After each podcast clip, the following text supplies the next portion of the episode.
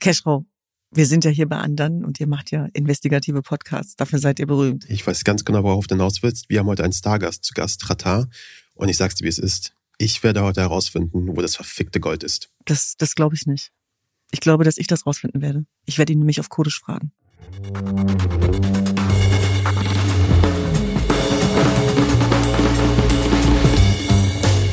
Es ist der 8. September 2023. Mein Name ist Kaschrau Beros. Und ich bin Düsen Tekal. Das ist Tekal. Und Beros.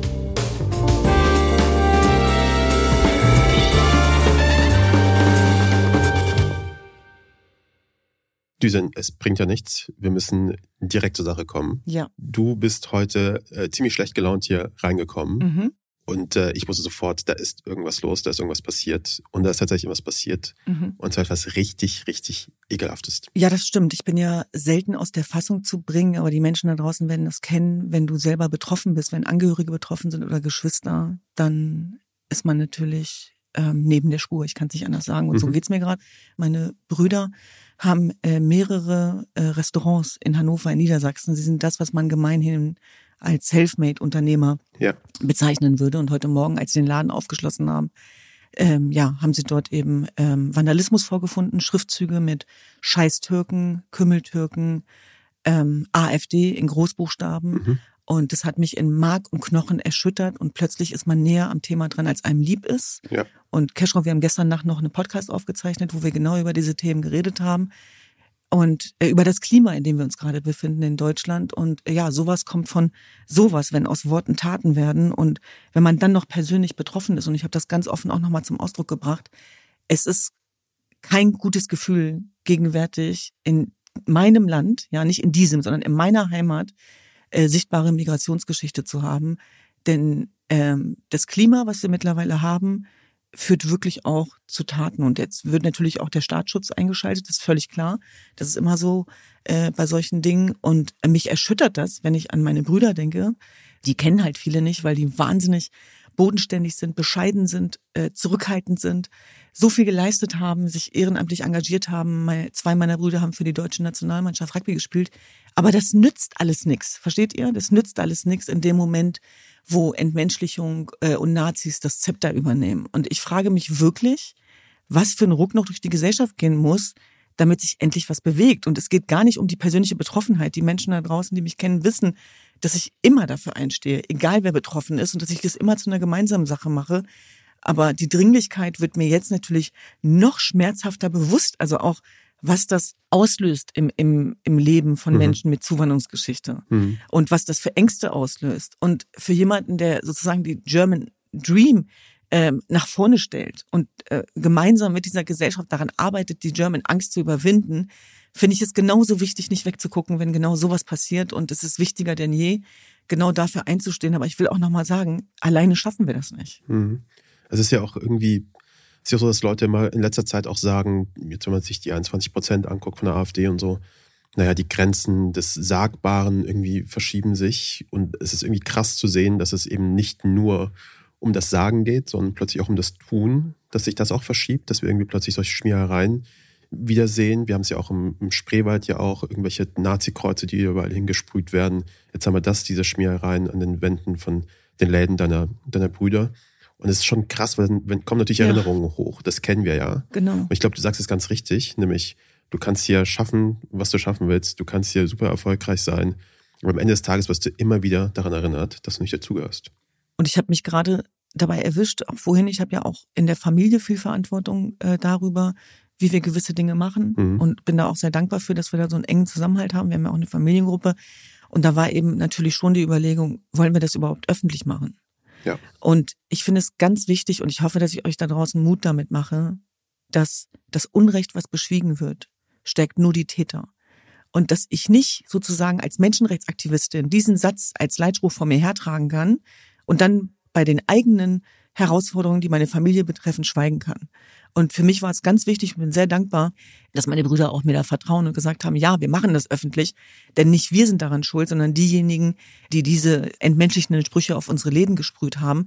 Und ich finde es ganz wichtig, dass wir das in aller Deutlichkeit benennen. Und ich weiß ganz genau, dass es ganz viele Leute gibt, die sagen, ja, aber ihr seid damit nicht gemeint. Aber wir sind jetzt mit betroffen. Ganz einfach. Das heißt, man kann nicht sagen, es gibt die Guten, es gibt die Schlechten. Es gibt ein grundsätzliches Menschenbild. Und ich frage mich wirklich, in was für einer Gesellschaft wir künftig leben wollen. Und ich finde es ganz, ganz wichtig, dass sich jetzt auch alle angesprochen fühlen. Ich erinnere mich so ein bisschen auch an diese ganze Hanau-Geschichte und wie ich damals mit meiner Mutter gesprochen habe, als das passiert ist. Ich habe dazu auch damals einen Artikel geschrieben für die Zeit, der, der hieß, glaube ich, pass auf dich auf, wenn du die Wohnung verlässt. So, das war so ein bisschen ihr Tenor.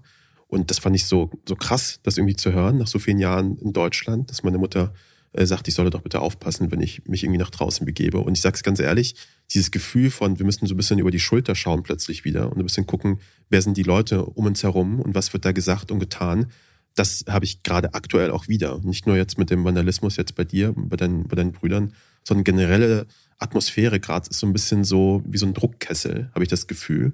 Und irgendwie versuchen Leute das ein bisschen klein zu reden und irgendwie auch zu sagen, so ja, das ist jetzt, das war doch nur in der Kindheit, das ist so und so. Und niemand will da jetzt genau hinschauen. Aber ich glaube, das sind so die, die Symptome, wo es ihm extrem wichtig ist, hinzugucken. Und deswegen ist es auch gut, dass du das, glaube ich, öffentlich machst und dass wir das auch direkt ansprechen. Und die Menschen, über die in diesen Zelten gesprochen wird, das ist halt unser einer.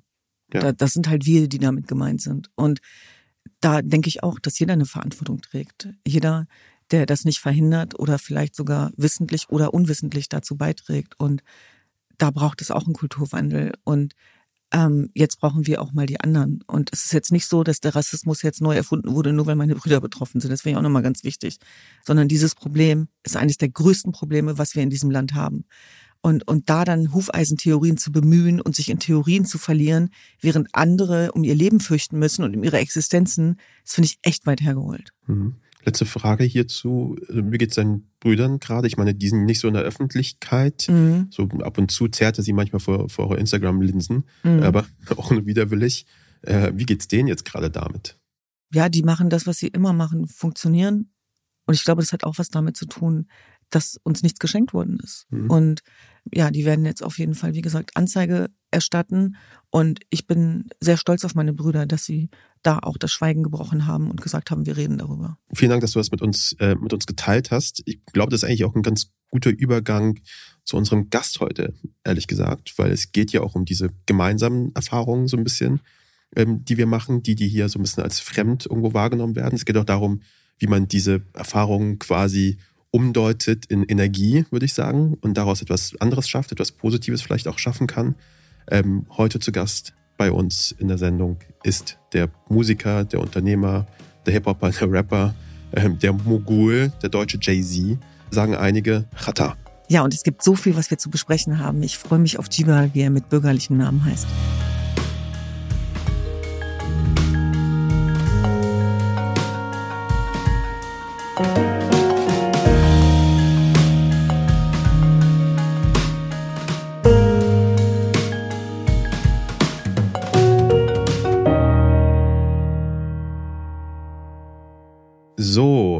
Jetzt wollten wir eigentlich mit Tratar sprechen, aber wir warten immer noch, Düsen. Wo ist er denn? Ich weiß es auch nicht. Ich überlege, seine Mutter anzurufen.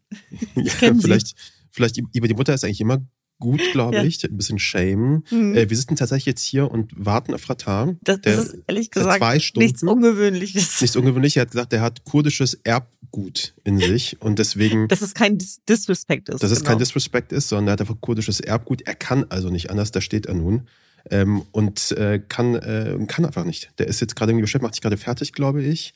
Äh, seine Frau rennt ihm hinterher, hat er gesagt, und seine Managerin und ähm, beide verzweifelt versuchen, ihn zu erreichen. Ja. So, den, also den, ich gebe die Hoffnung ja nicht auf. Ich glaube, der kommt noch. Der kommt vielleicht noch. Und wir machen trotzdem eine Sendung, weil wir sind Profis. Ähm, the show must go on, würde Qatar zum Beispiel sagen. Wäre ja hier, ist er aber nicht. Ich glaub's ja nicht. Es hat geklappt. Ich sehe dich. Es geschehen noch Wunder. Hallo. Hallo, hallo. Hallo. Hi. Hi. Hallo, hallo. Jo, kannst das Wo Ding ein bisschen nach rechts. Boah. Jiva, deine Filme beginnen schon, bevor du kommst, immer. Es tut mir echt leid. Also, es jo. ist sehr früh und ihr solltet echt drüber nachdenken. eine andere Uhrzeit zu nehmen für eine Show. Ja, vor allem, wenn wir mit Rappern sprechen, oder? Vor mit Rappern, das geht nicht. Ja. Das ist jetzt Ja, ein also- auf jeden Fall. Das nehmen wir auf jeden Fall mit. Äh, Siebert, aber wir freuen uns natürlich, dass du es doch geschafft hast. Sag mal, wie ist das denn so eigentlich, äh, wenn man jemand ist, auf den Leute warten und auch gerne warten und auch mal zwei oder drei Stunden warten? Erzähl mal, wie ist das denn so? Ich stelle mir das, ich stell mir das eigentlich ehrlicherweise ziemlich, ziemlich cool vor. Ich möchte auch gerne, dass Leute drei Stunden auf mich warten. Also ich glaube nicht, dass die Leute das gerne machen, erstmal.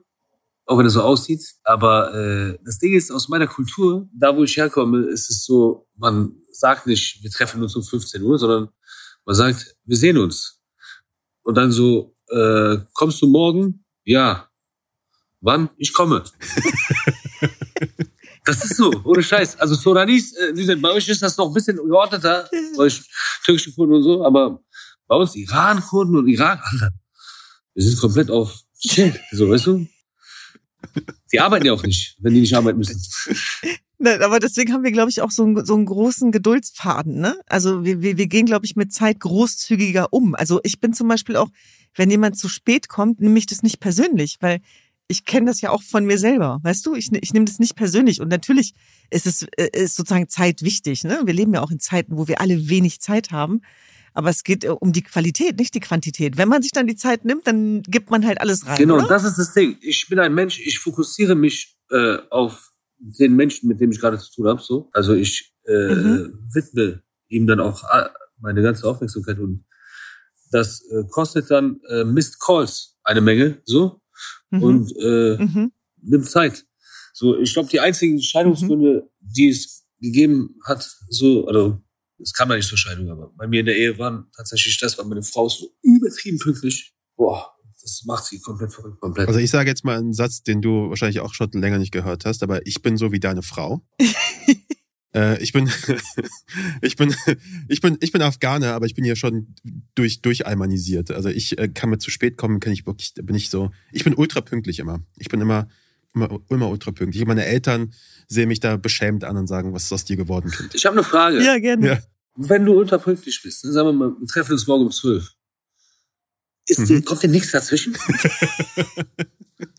ist doch ganz normal, Doch, oder nicht? also ich glaube, manchmal, ja, super normal. Klar, manchmal kommt auch was dazwischen. Manchmal muss man auch spontan irgendwie absagen. Aber ich bin auch, selbst wenn ich dann absage, bin ich dann so sehr, es tut mir leid, ja, lass uns direkt einen neuen Termin machen.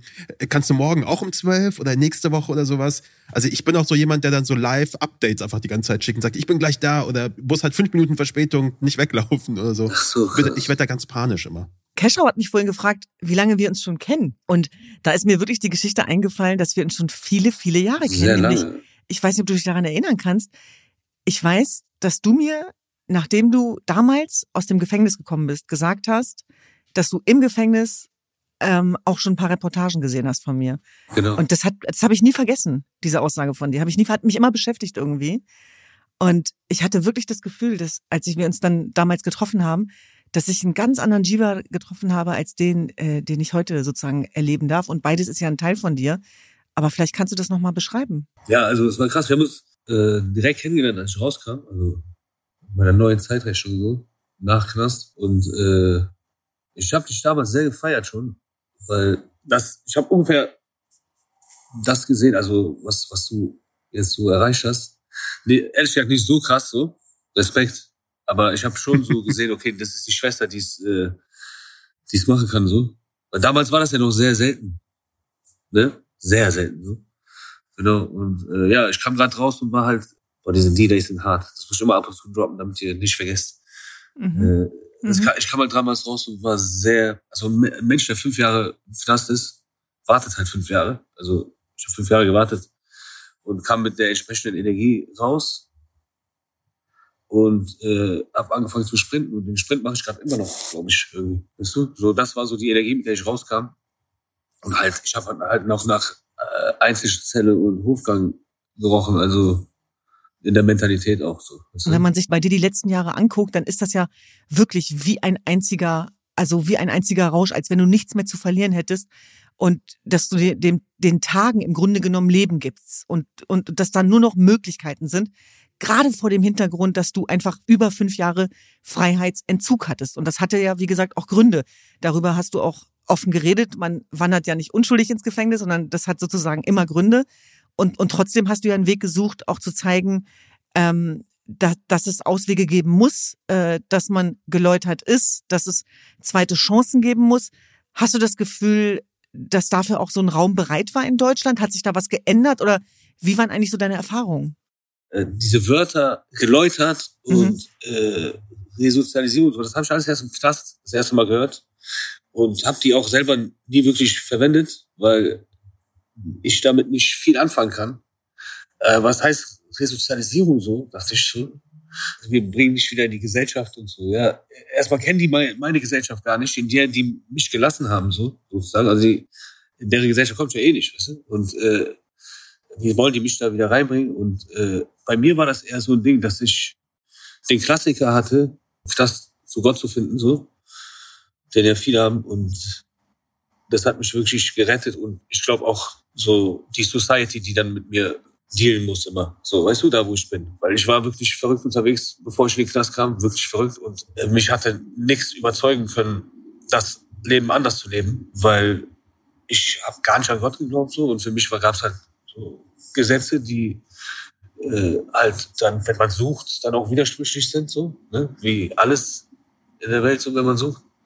Und deswegen kein Grund für mich war, irgendwie unbedingt dran festzuhalten. So, so ganz einfach jetzt Werbung.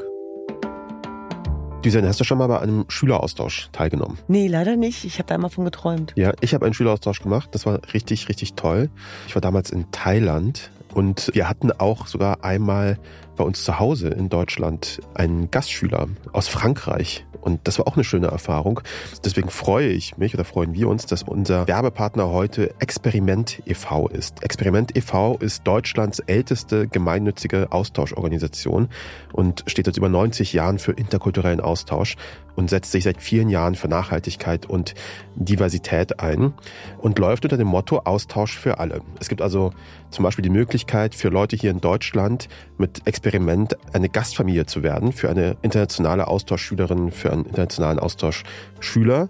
Diese Jugendlichen bleiben dann so zwischen drei und zehn Monaten hier und besuchen eine Schule. Und das ist natürlich eine coole, eine gute, eine direkte Möglichkeit, mit Menschen in Kontakt zu kommen, mit denen man vielleicht sonst nicht in Kontakt kommen würde. Ja, das stimmt. Und ich glaube, das ist total wichtig, dass man so ein ganz konkretes, praktisches Angebot hat, weil ich weiß, dass es bei mir damals nicht geklappt hat, weil ich gar nicht wusste, wie und weil es mir zu kompliziert war. Und natürlich auch sehr dankbar, wenn es Leute gibt, die einen dieses Angebot machen. Ob für einen kürzeren oder einen längeren Zeitraum, im Winter oder im Sommer. Es gibt so ein vielfältiges Angebot, Schüleraustausch, Work and Explore, Wildlife, Ferienprogramme, Freiwilligendienst im Ausland. Also alles Mögliche, wirklich ein großes Angebot. Wenn ihr mehr erfahren wollt über Experiment e.V., geht auf www.experiment-ev.de slash Gast. Diesen Link und alle weiteren Infos findet ihr in den Shownotes. Werbung Ende. Vielleicht letzte Frage in Zusammenhang. Was würdest du den Jugendlichen oder Menschen, die zuhören, da auch gerne mitgeben? Also, dass es eben nichts gibt, was daran cool ist, wenn einem die Freiheit und der Weltbezug genommen wird. Dass es nichts auf der Welt gibt, was das sozusagen legitimiert oder was dem wert ist. Was ist so deine Erkenntnis daraus? Denn du warst ja derjenige, der, der, der diese Zeit hatte und, und dort sozusagen auch ja letztlich vergeuden musste. Also ich kann eine Sache sagen, egal was du machst, um schneller an Patte oder Erfolg zu kommen, du zahlst dafür. Und nicht tatsächlich jetzt, was ich mittlerweile gelernt habe, nicht nur, also auch nicht nur auf der kriminellen Ebene, sondern auch auf der normalen Ebene, der legalen Ebene, aber auf der kriminellen Ebene ist es dann natürlich, das, was du zahlst, natürlich härter. Äh, alles im Verhältnis. So. Also es gibt nichts, nichts geschenkt. Und ähm, aus geschäftlicher Sicht kann ich noch sagen, so an alle da draußen, die dann denken, ja, okay, juckt mich nicht, ich, ich nehme das Opfer und so. So habe ich mir auch gedacht. Aber geschäftlich lohnt sich das gar nicht. Ich habe ja dann irgendwann kalkuliert so, okay, ich habe jetzt seit ich 14 bin, habe ich angefangen zu dealen und dann bis ich äh, Knast bin ich 30 geworden so und äh, habe dann gerechnet, wie viele Jahre das sind, wie viel ich ungefähr gemacht habe so und hätte ich einen normalen Job bei Aldi an der Kasse gehabt, so wo man ja gar nicht so wenig verdient, hätte ich einfach mathematisch hätte ich mehr verdient so, weißt du? Und obwohl ich ab und zu so die Hunderte, Tausende gemacht habe und so, aber dann verliert man die auch wieder und so. Deswegen geschäftlich ist das auch so eine Sache. Dann kommt halt noch dazu, dass man nachts nicht schlafen kann, Also oder nicht ruhig schlafen kann. Man die Bullen erwartet morgens, die Polizei. Und ich kann allen da draußen sagen, es macht keinen Sinn. Hm? Vor allem jetzt. Jetzt technologisch alles so weit. Leute, auch die, die jetzt irgendwie moralisch äh, nicht relaten können, da draußen irgendwie, die, die kriegen euch sehr schnell heutzutage. Das bringt nichts mehr. So, ist abgefahren. Jiva, dein Vater sitzt, äh, sitzt ja gerade neben dir und würde gerne so ein bisschen auf deinen auf deinen Hintergrund äh, blicken. Er ist ja Dirigent oder Dirigent gewesen. Ähm, du kommst wahrscheinlich aus, einer ganz, ähm, aus einem ganz gut gebildeten, gebildeten Haushalt. Ähm, und du bist dann irgendwie deinen Weg gegangen und bist Hip-Hop-Musiker ähm, geworden, Hip-Hopper geworden, Rapper. Und ich frage mich schon so, wie, äh, wie hat dieser Hintergrund im Grunde genommen, dieser Hintergrund deines Vaters vor allem, dieser musikalische Hintergrund, so deinen Weg so ein bisschen auch beeinflusst? Gibt es einen Grund, warum du kein Dirigent geworden bist? Könnte doch sein, dass ich mal was dirigiere so. Ich wäre da nicht abgeneigt, aber ich habe sehr großen Respekt vor, dieser, vor diesem Beruf so und äh, dafür müsste ich noch sehr viel arbeiten äh, oder lernen. Ja, es ist auf jeden Fall, mein Vater ist der absolute Grund dafür, dass ich diesen Weg gegangen bin. Ich bin aufgewachsen so wie so ein Zirkuskind. Meine Mutter hat ja in seinem Orchester gespielt und dann waren die halt nur unterwegs. Die haben halt auch so auf Weltmusik, Weltmusikfestivals haben sie mit so einer kleineren, äh, also mit so einer Big Band irgendwie gespielt, so, Edel Big Band und so. Das ging dann immer so Europa-Touren und so. Und dann sind Kleinhof halt immer irgendwie im Backstage am Hängen oder im Publikum rumlaufen, verloren gehen und so, hey, wo ist die? Und äh, ich kenne das halt nicht anders so. Und zu Hause nur überall Partituren und die ganzen Tag irgendwelche Klänge. Und halt ein Orchester dirigieren ist, also du musst das ja kontrollieren. Ne? Der Dirigent kontrolliert das ja so. Und mein Vater hat gerne ein großes Orchester gespielt. Also das waren dann, keine Ahnung, über 100 Mann und dann noch am besten 200 Mann Chor und so. Und ich glaube, das ist so ein Ding, warum ich gerne so große Sachen mache und gerne viele Menschen und, äh, und keine Schiss davor habe. So. Ob ich das immer hinkriege, ist eine andere Sache, aber ich, ich habe halt nur Schiss davor so. Und äh, ich glaube, das kommt auch so daher. Ich möchte natürlich aber auch sehr gerne über deine Mutter sprechen. Du hast ihr ein ganzes Lied gewidmet. Äh, Mama war der Mann im Haus. Ein Lied, für das ich sehr dankbar war, weil tatsächlich das Klischee, was ja viele von außen haben, auf Frauen aus dem Mittleren Nahen Osten, ob das arabische Frauen sind, kurdische, türkische, ist ja immer, dass die äh, unterdrückt werden und Opfer sind. Und äh, das mag sicherlich eine Komponente sein, aber sie ist es eben nicht ausschließlich, sondern die stärksten Frauen, die ich kennengelernt habe äh, und die sich wirklich wie Löwinnen verhalten haben, kommen ja genau aus diesem mittleren Nahen Osten. Und mit deiner Mutter durfte ich mehrfach sprechen. Wir haben sehr lange Telefonate gehabt. Deine Mutter hat in den äh, Bergen auch gekämpft. Und vielleicht magst du mir noch mal erzählen, wie das dein Leben geprägt hat. Also mit so einer starken Mutter auch aufzuwachsen, die, wie du es auch in deinem äh, Lied ja beschrieben hast, der Mann im Haus war. Was, was hieß das eigentlich? Und wie, wie guckst du auf deine Mutter? Und wie, wie stolz bist du möglicherweise auch auf diesen Weg, den sie gegangen ist? Für mich war das so, wir sind nach Deutschland gekommen, aufgewachsen so und irgendwann in den letzten zehn Jahren fing das an, dass äh, immer so die Frauen als schwach dargestellt wurden und die müssten stark werden. Sie sollen jetzt stark werden. Und das habe ich gar nicht gerafft. Warum die stark werden? Die sind doch stark, dachte ich so. Und äh, ich kannte das halt gar nicht anders. So, wenn du aus Kurdistan kommst, vor allem aus Kriegsgebiet, hast du Schiss vor Frauen. So, weil du weißt, wie die bei uns sind. Weißt du? ja. Und deswegen ist ja auch, wenn es Krieg gibt, steht gar nicht zur Debatte, ob Frauen kämpfen gehen oder nicht. So. Also bei uns ist das so, jeder, der will, geht kämpfen. So. Die Eltern wollen das immer nicht so. Und die Leute machen es dann irgendwie heimisch, weißt du, überraschen die Eltern damit. Und ich meine, die ganze Welt hat es gesehen. Ne? Die haben die ISIS ausgelöscht, die Frauen. Das waren die Frauen, Digga. Weißt du? Die haben die, die, so die, die schrecklichste, unmenschlichste Bande der Welt, so mhm. unserer mhm. Zeit, ausgelöscht. Und so, und so ist, so ist meine Mutter, so ist meine Schwester. Meine Schwester, das war, da war ich so 16. Und da wollte ich so auf asozialen großen Bruder machen und hab sie so angeschrien und so voll fertig gemacht. Ey, was die mit mir gemacht hat. Und die ist sechs Jahre jünger. Und darüber reden wir heute noch. Es gibt ja bei uns das kurdische Sprichwort, ein Löwe ist ein Löwe. Ne? Also, also egal, ob Mann oder Frau, ein Löwe ist ein Löwe. Und das, das ist ja die Energie, mit der wir aufgewachsen sind. Du hast es ja irgendwie geschafft, du hast gerade ein paar Mal schon gesagt, dass du äh, im Gefängnis warst, aber du hast es irgendwie geschafft, auch da produktiv zu sein. Was ja auch schon ein, äh, ein Ergebnis ist und hast dort ein ganzes Album aufgenommen äh, ein, ein Musikalbum aufgenommen. Kannst du das erzählen, warum das so notwendig war, das an diesem Ort zu machen? Und vielleicht ein paar Behind-the-Scenes-Geschichten, also sowas wie, musstest du ein bisschen leiser rappen, äh, damit andere dich nicht, damit andere dich nicht hören. Wie ist das überhaupt möglich? Wie macht man sowas? Ab dem 1. Oktober auf Netflix reingeholt. Dort werdet ihr die Antworten auf diese Frage. Nein, Spaß, Spaß. Ja, aber es ist ja tatsächlich so.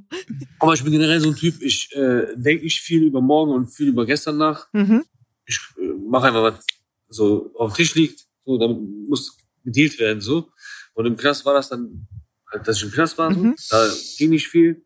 Aber es gab dann eine Option über einen äh, äh, Ruski-Kompagnon dort, äh, äh, da was reinzukriegen. Und dann, die einen haben sich äh, Heroin geholt, die anderen haben sich äh, Sushi ähm, äh, Zutaten geholt, so Sushi zu machen. Und ich habe mir halt ein Diktiergerät geholt. Und dann habe ich da das Album recorded unter der Decke. Dazu Details am 1. Oktober auf Netflix.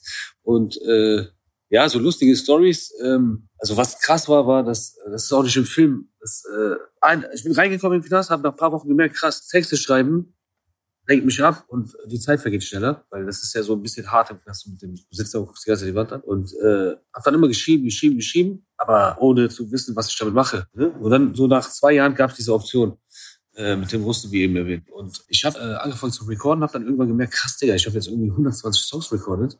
Soll ich das jetzt rausbringen oder was soll ich machen und so? Und dann war das Ding, ich habe tagsüber gearbeitet als äh, Hausarbeiter, so. Das ist äh, im Knast so der, der sauber macht im Flur, der das Essen verteilt. Was so Gangster eigentlich nicht machen.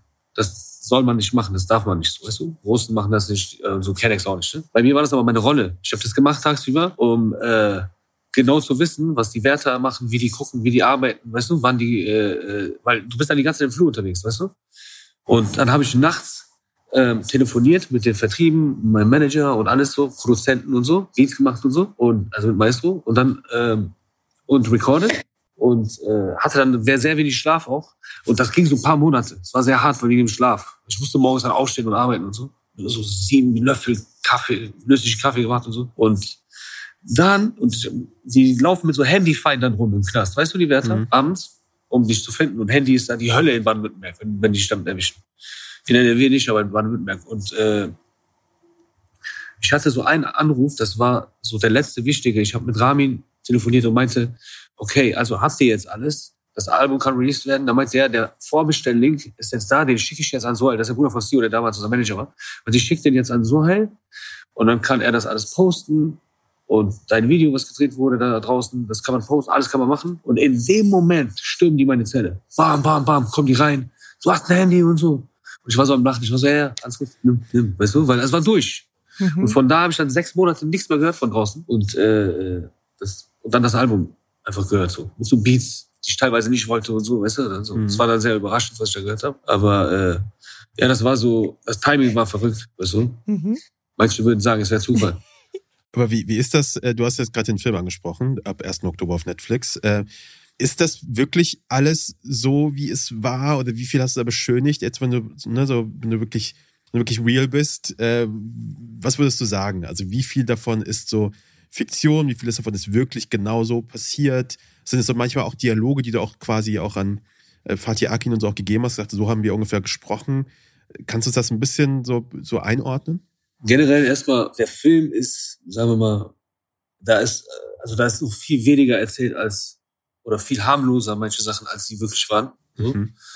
Ähm, aber das sind nicht viele Sachen und es fehlen halt auch ähm, heftige Sachen. So, äh, das lag aber einfach dran, weil der er, Fatih hatte am Anfang drei Stunden und äh, musste dann oder hat dann daraus diese Stunde 20 gemacht oder Stunde, weißt du? Mhm. Ich weiß gar nicht, Stunde 20 Mhm. oder 20 Minuten, keine Ahnung. Und ähm, alles, was du da siehst, ist absolut real, außer die Orte und Namen, weil das halt strafrechtlich relevante Sachen sind. Ja, wer den Film nicht gesehen hat, dem können wir das nur ins Herz legen. Ist tatsächlich so, dass es echt wie so eine Reise ist. Und ich, ich äh, kann mir vorstellen, dass das, wie gesagt, nur ein Auszug ist. Ja, ich Äh, habe das auch, im- äh, hab das auch im Kino gesehen damals. Genau. Äh, damals den Film hat mir, hat mir sehr gefallen. Aber jetzt sag mal, wo du gerade so schön dabei bist, wo ist denn jetzt das Gold eigentlich? Sag mal. Mitte?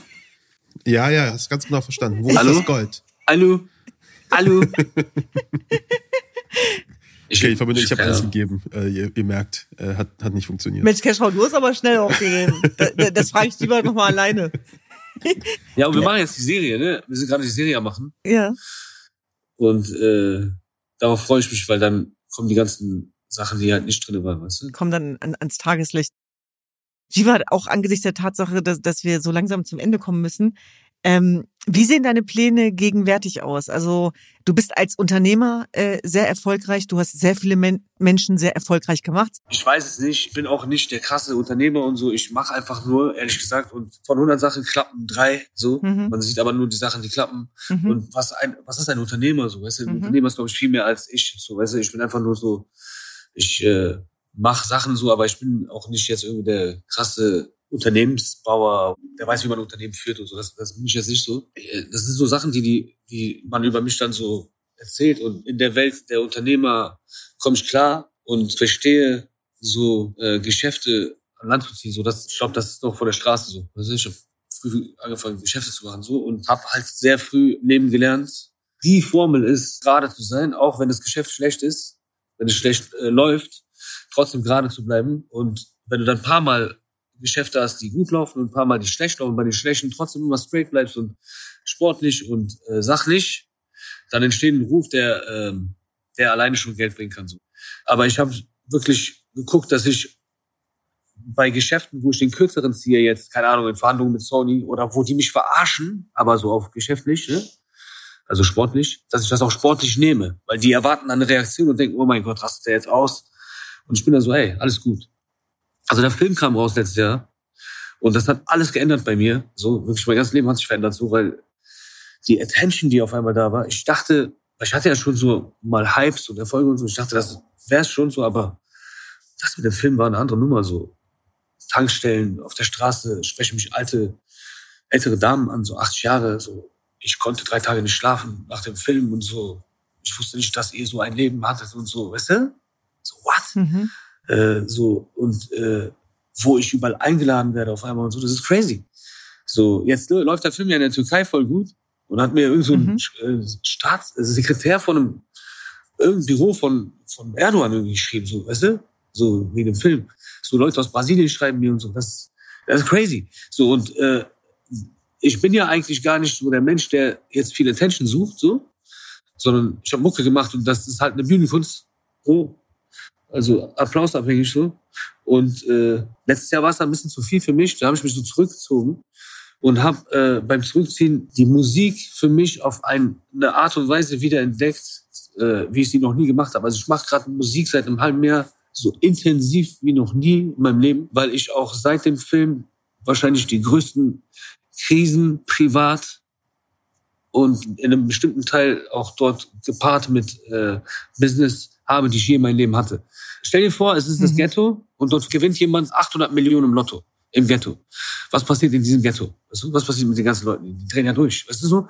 So alle, so, alle ändern sich auf einmal. Der andere will gewalttätig werden, der andere will schleimen, der andere, weißt du? Und ungefähr so war das bei dem Film.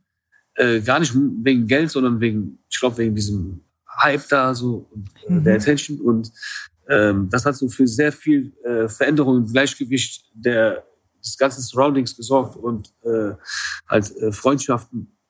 Also und da, daraus ist ein Album entstanden. Ja, spannend. Dann, dann gucken wir natürlich voller Spannung auf dieses Album. Wann erscheint das denn? Also ich habe ein Album gemacht, äh, was äh, sehr, sehr persönlich ist. Und ich habe einfach, um klarzukommen mit dem ganzen Scheiß, den ich da hatte, so äh, privat und, äh, äh und so weiter, und nach, nach dem Film, äh, habe ich mich, mich irgendwie selbst therapiert. Das, das hört man ja immer wieder so. Ich dachte immer so, was labern mhm. die? Aber jetzt habe ich es echt selber gemacht und habe ein äh, Album gemacht, was über 30 Tracks hat. So, das ist sehr viel, so äh, so eine Art Doppelalbum.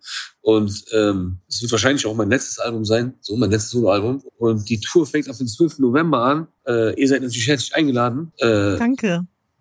Genau. Wo bist du dann eher? In Berlin oder in Hannover oder in Hamburg? Ich bin in Berlin und wenn du mich einlädst, komme ich natürlich mit Großfamilie. I know, I know. Ja, dann muss ich gucken, dass, das, dass ich dich da einlade, wo große Backstage, wo es große Backstage gibt. Auf jeden da Fall. war ein Scherz. Plus drei geht auch. Nein, nein. Nee, euch heißt das. Nein, die ganze Familie muss kommen. Euch. Shiva, hier sitzen zwei. wir, wir nehmen Keschra auch mit. Ich, ich, bin hier Teil, ich bin Teil dieser Clique jetzt. Das okay, und du, weil du, weil, du, weil du so anmanisiert bist, kommst du dann auch alleine, oder was? Ja, und ich komme auch pünktlich. Das, glaub, das glaubst du aber. Ich komme, ich bin pünktlich da.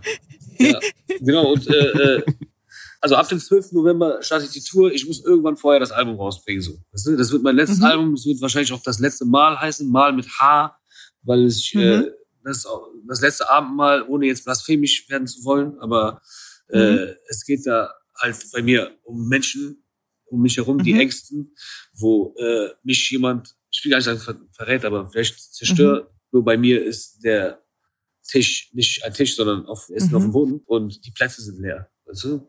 Teller sind Oh, das macht neugierig. Das macht neugierig. Und leider Gottes, du hast es gerade angedeutet, das Prinzip von Verrat ist leider immer, dass es die Menschen sind, die man am meisten geliebt hat. Deswegen funktioniert der Verrat dann auch. Genau, Hass wird ohne Liebe Mhm.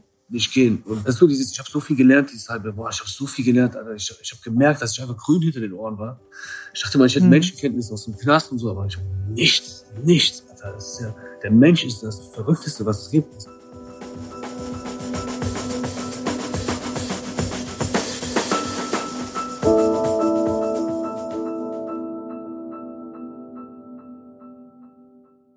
Wir haben den Film, der jetzt rauskommt. Wir haben das Album, das jetzt rauskommt. Und wir haben die Tour. Also sehr viele Möglichkeiten für, ähm, für Selbsttherapie, würde ich sagen. Die, Mhm. Deswegen ähm, vielen Dank, dass du äh, heute dir die Zeit genommen hast. Jetzt irgendwie haben es ja doch geschafft, äh, mit uns zu sprechen. Ähm, ich habe mich sehr gefreut, dich ähm, kennenzulernen. Düsen hat sich gefreut, deinen Vater auch mal zu sehen und kennenzulernen. Ja. Das ist sehr schön, dass er gerade die ganze Zeit neben dir sitzt, so als, als Erinnerung. Das ist ein bisschen so ein Vorher-Nachher-Bild auch Mhm.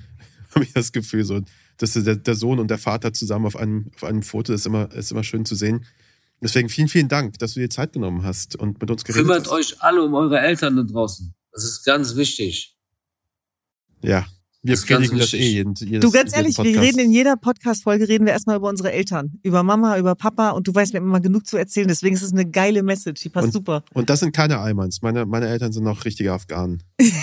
Aber die sind auch pünktlich, gell? Ja, ja, schon, weil sie sich so sehr freuen, mich zu sehen. Dann sind sie auch pünktlich am Bahnhof und holen mich ab. Ich habe ja sonst keine Termine mit denen. Ich weiß gar nicht, ob sie wirklich so pünktlich sind. Aber meine Mutter ist immer, freut sich immer so sehr, mich zu sehen, dass sie schon äh, zehn Minuten vorher am Bahnhof ist und, und mich abholt. Benus, ich wollte dir noch Props geben. Ich habe ein bisschen gelesen über dich, so. Ja. Und äh, du hast ja auch gut abgerissen, so.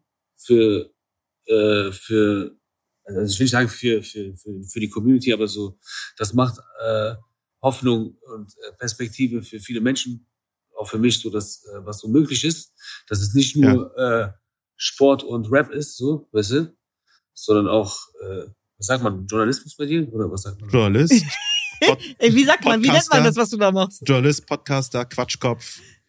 Aber Ja. ey, Jiva, da muss ich wieder an unsere Eltern denken, ne? Meine, meine Mutter mich gefra äh, immer gefragt, ja, was machst du eigentlich? Ja, äh, Journalistik. Und dann so, Istik, Mystik kennen wir nicht. Was machst du mit Journalistik? Ich so, ja, Germanistik. Sie so, du hast schon wieder Istik gesagt. Und insofern ist es gut, dass du nochmal nachfragst. Deswegen sage ich immer Ismus. Was Ja, ist das und- Muss? Journalismus. Und, und Düsen, zu dir wollte ich das auch nochmal sagen, so, weil wir sehen uns ja nicht mehr so oft.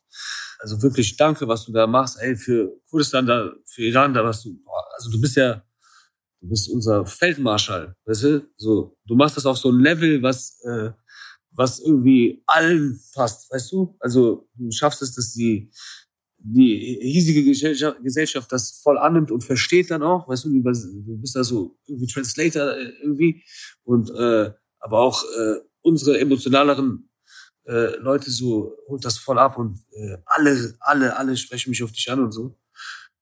Auf jeden Fall vielen, vielen Dank, man. Du äh, hast viel Gehör geschaffen und viel, viel, also vieles entstanden durch dich dafür. Weißt du, du weißt, es ist nicht so viel darüber gesprochen worden, so wie in Kurdistan, Iran so und äh, danke auf jeden Fall. Danke. Ich bin gerade voll berührt, mir fehlen die Worte, das passiert selten. Jiva, wenn ich so ein Zehntel drauf habe von dem, was deine Mutter geleistet hat, dann bin ich schon zufrieden. Danke dir. Sind doch Ja, alle vielen gleich. Dank. Danke. Mädchen. Ja, gleich.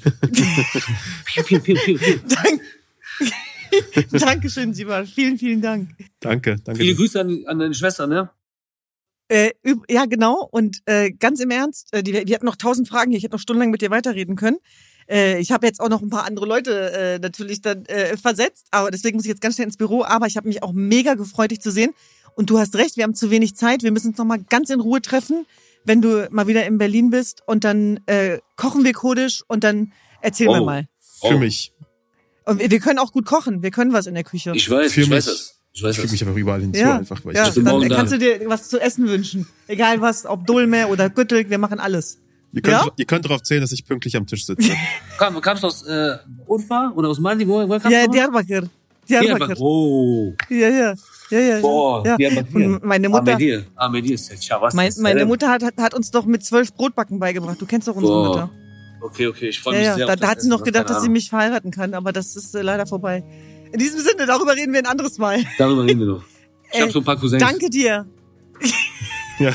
Oh, liebe, liebe Grüße. Ich auch. Ich schicke euch ganz viel Liebe. Ciao. Ciao. Danke. Tschüss. Tekal